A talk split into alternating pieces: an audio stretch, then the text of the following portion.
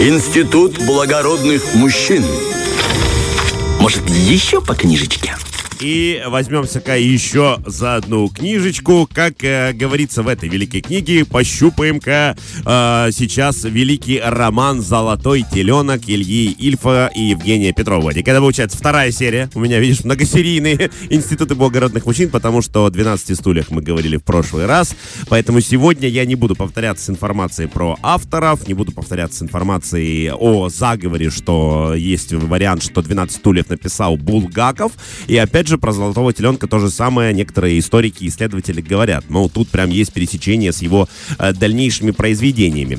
А, а мне кажется, что есть пересечение с дальнейшими произведениями, потому что эпоха была такая, поэтому писатели, которые всегда держат руку mm-hmm. на пульсе, все это чувствовали. Значит, смотри, э, вышел 12 стульев. Нашумел невероятно, это был взрыв, это был просто, не знаю, какой-то динамит, который взорвал всех, все тут же его полюбили и зачитывались просто им до дыр. Бендер стал просто лицом и э, человеком, которого расхватали на цитаты просто на кусочки, и, естественно, нужен был, нужно было продолжение. Причем сами авторы Э, завершая роман, поставили, естественно, точку над «и». Бендер в конце «12 стульев» погибает, как элемент, который не может жить в новом мире, и в нем остается киса Воробьянинов, который тоже сходит с ума.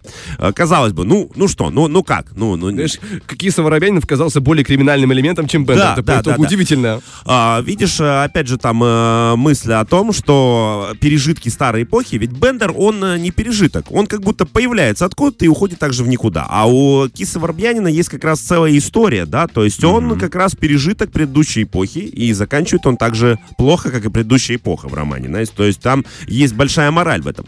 А, и, в общем, э, естественно, начали писать тут же авторам, что мы хотим продолжения, мы хотим продолжения. Понимаешь, это оказывается проблема всех авторов, а не только сейчас, когда, казалось бы, да, вышел там Человек-паук один, и все, ну хватит, нет, не вари, нет, продолжает, один, два, три, четыре, возвращение первого, и все, и переиздание. Ну, концовка а, была логичная, если честно. Я, я очень сильно расстроился, когда читал книгу. Я клянусь тебе, что я столько раз ее перечитывал и верю, что Бендер однажды найдет эти э, драгоценности в стульях. Но опять же не об этом. Итак, «Золотой теленок». Естественно, было количество писем, которое превышало допустимые нормы, плюс друзья-литераторы говорили, неплохо бы вам присесть и заново его восстановить. И они действительно над этим задумывались, и э, изначально, изначально это называлось «Великий комбинатор». То есть они хотели посвятить его исключительно Бендеру. Дальше начинается опять какая-то невероятная мистика в стиле советской э, цензуры. Значит, э, как э, писал Петров, они значит, приступают где-то в 30-м, 29-м году к написанию романа, причем, опять же, неизвестные. Примерно известно, что писали они его 2, 2,5-3 года. Вот ну, что, быстро. То, что да. Нет, чтобы ты понимал, они написали 12 стульев за 4 месяца. А, да, да, да. То есть а, и а, здесь они как раз говорят о трудностях. Сам Петров начал писать о том, что писа... его цитата из дневников. Писать было очень трудно. Денег было мало. Мы вспоминали о том, как легко писалось 12 стульев и завидовали собственной молодости, когда садились писать, а в голове не было сюжета. Его выдумывали медленно и упорно. Это а, цитата Петрова. А, Ильф а, говорил по-другому. Он говорит, я увлекся фотографией, ребят. Я на гонорара 12 стульев купил фотоаппарат и начал ходить туда-сюда, знаете, там сфотою, тут поставлю стою, тут распечатаю, там опять сфотографирую.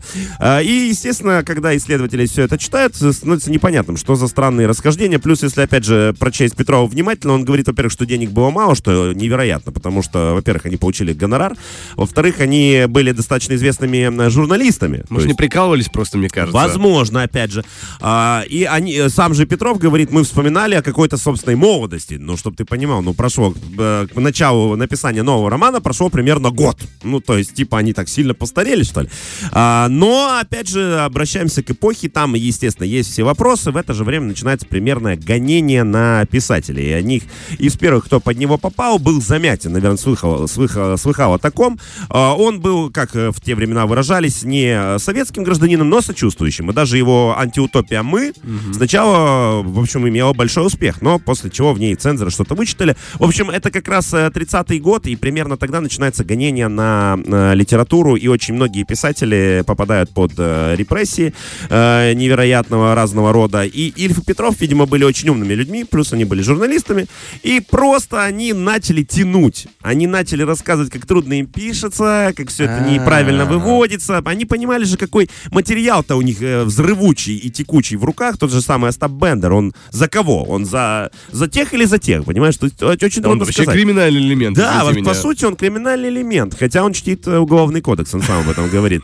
И, в общем, они его начали, э, да, тянуть, растягивать это все, и ни к чему, казалось бы, это не придет, но нет, через три года, в общем оказалось потепление, сказалось потепление. Они подождали просто. Да, они подождали, и они его выпустили. Причем вначале выпускали они даже его не в Советской России, а во Франции, но затем она, естественно, попала все это и на родную землю. То есть это был изначально сам издат, а потом это просто уже... Да, да, да, сначала это был сам издат, причем, опять же, понимаешь, когда начинаешь вчитываться в историю, здесь больше история того, что происходило вокруг. Как они написали роман, как они вообще его вернули, никто особенно э, рассказывать не захотел после того, как вышел э, «Золотой теленок». Причем, опять же, где поменялось само название, никто не знает. То есть изначально это был «Великий комбинатор», и история вообще, по-моему, была о другом. Но в итоге все вышло в то, что мы сейчас имеем. Э, значит, смотри, если брать само произведение, э, оно очень э, автобиографично. Если ты помнишь, там была такая, например, Воронья, Воронья Свободка. Я, честно, а, не читал, читал книгу, да? к моему тебе... сожалению. Я тебе тогда накидаю просто, опять же, этих э, аллегорий и параллелей с жизнью самих авторов. Э, там есть великолепная Воронья Свободка, в ней живет очень разный народ, разные направленности. Воронья Свободка — это квартира самого Петрова, коммунальная, в которой он находился. Э, и он там, кстати, тоже испытывал некоторые гонения, поскольку он считался интеллигентом, а там жили люди разной разной социальной направленности, и для того, чтобы с ними подружиться, он даже оплачивал им все электричество, лишь бы они от него отстали оставили и э, ага. жил. То есть э, это, кстати, была очень долгая проблема, пока ему не дали отдельную квартиру, он реально жил, работал в действительно тяжелых условиях, э, потому что это такая наша коммунальная квартира, причем из старых, откуда еще не расселяли, но уже люди оттуда нормальные сбегали. Опять же, есть эм, сын лейтенанта Шмидта, это опять же тоже прототип, то есть в самом, в самой, сама книга начинается с того, что приходит к председателю и говорит, здравствуйте, сын лейтенанта Шмидта, дайте мне денег. И это реальная история, потому что в это время ходили много таких Э, людей, причем они выступали как и детьми лейтенанта Шмидта, также они себя выдавали э, за, э, вот, я, я читаю, представитель председателя ЦИК Узбекской СССР Файзу Хаджиев, они себя выдавали, э, они заходили, опять же, в какие-то маленькие города, приходили к председателю э, местного совета, требовали денег, говорили, что отстали от э, поезда, либо их обокрали, денег им давали, а в некоторых местах их даже возили в театры, фотографировали в газеты, брали в них интервью. Ну, большой гость приехал, Вадик. Тогда интернетов не было, да. А, все это, естественно, вскрылось, но еще долго ловили по советской России очень много людей, которые выдавали себя и там из-за внуков Ленина, и за родственников самых-самых верховных э, партий, потому что, ну, люди, знаешь, ну, не разбирались. Не уверен, что если к нам сейчас кто-нибудь зайдет и не скажет, что он там, не знаю, сын лейтенанта Шмидта, мы ему не поверим, да, если человек будет достаточно искренний. По крайней мере, благодаря тебе я сегодня понял, почему КВНовская команда называла дети лейтенанта да, Шмидта. Да, да, да, это, да, это оттуда же. А, опять же, сам роман, э, понимаешь, когда его читаешь, видно, что писали они его реально трудно. Вот он, э, в отличие от 12 стульев, который прям льется, когда ты его читаешь, он как будто одним потоком написан. Здесь видно, что была кропотливая работа, подбирались главы, иногда прямо видно, что здесь что-то должно было быть другое, но нет. Угу. Э, роман прекрасен тем, что Бендер обретает в нем таки свой миллион. Э, здесь у него идея конкретная. Если в первом э, романе он просто хотел разбогатеть, то в этом романе он, э, у него конкретная сумма. Ему нужен миллион, чтобы сбежать в Рио-де-Жанейро потому что, как он говорит, у него некоторые расхождения с советской властью. Он не хочет строить социализм.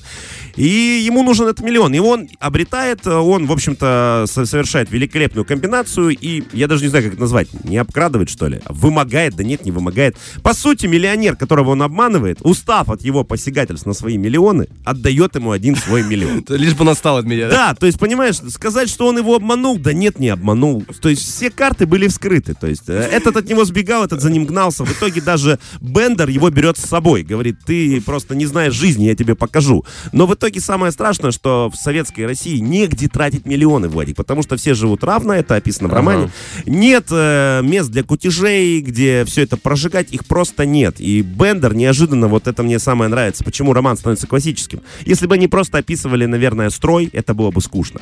Но они э, идут внутрь проблемы и показывают человека, у которого сбывается мечта, и он понимает, что больше нет ничего всего – Ему не нужен этот миллион. Он мечтает не о миллионе, он мечтает о погоне за миллионом. Он живет mm-hmm. ради этого. И когда он обретает миллион, он не знает, что с ним делать, понимаешь? Это как э, темный рыцарь. Помнишь, я как собака, которая бежит за автобусом. Я не знаю, что я сделаю, когда автобус. И в этом, правда, есть суть романа, и мне это очень-очень нравится, что Бендер, он понимает, он не хочет быть миллионером, он хочет быть Остапом Бендером. И он получает миллион, и он не становится счастливым, он становится несчастным. Он даже пытается этот миллион отдать детям, но в итоге э, приходит в себя, в итоге... Э, это, кстати... Вернулся к своим истокам, да? Да-да-да, это очень злободневный роман, Вадик, потому что грабят его на румынской границе. То есть он покупает на это все кучу-кучу-кучу э, всяких золота украшения и пытается перейти в Европу. И его ловят румынские пограничники добрые и отбирают у него все он возвращается Добро на светскую землю. Да, добро пожаловать в Европу, да.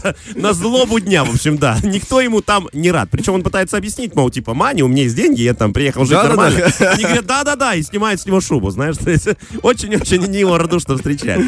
А, в общем, правда, великий роман, Остап в нем не умирает и обретает свое счастье, которое ему не нужно. И по большому счету хотелось бы даже третью часть увидеть от э, того, как бы он жил в новой советской России. Были, кстати, такие попытки. То есть должна была быть третья часть, но она не состоялась, поскольку началась Великая Отечественная война, и там у каждого, во-первых, перед ней уже умер один из них, а в Великую Отечественную войну погиб второй. Э, в общем, э, великий роман, если не читали, очень советую. А правильно ли понимаю, что «Золотой теленок» — это отсылка к «Золотому тельцу»? Да-да-да, конечно. А, все, все, ты все правильно понимаешь. Название, да, «Золотой телец». Потому которому... что он гнался, поклонялся деньгам, которые да, да, да, очень религиозный, э, очень религиозный, причем достаточно буддийский роман, что доллары и деньги не принесут тебе счастья. А-а-а. Внутреннее спокойствие обрести должен ты. Вот, знаешь, ну, на самом деле, да. И на самом деле, да, будьте собой, деньги сами придут 100%. Главное, добывайте их честным трудом и чтите уголовный кодекс. Вот, вот такое мы на радио сегодня говорим, да. Спасибо тебе большое за эту историю. Это была крайне интересная, крутая история. Ну а пока, друзья, мы отправляемся дальше к музыкальным композициям и в ближайшее время тоже будем говорить о музыке. Фреш на первом.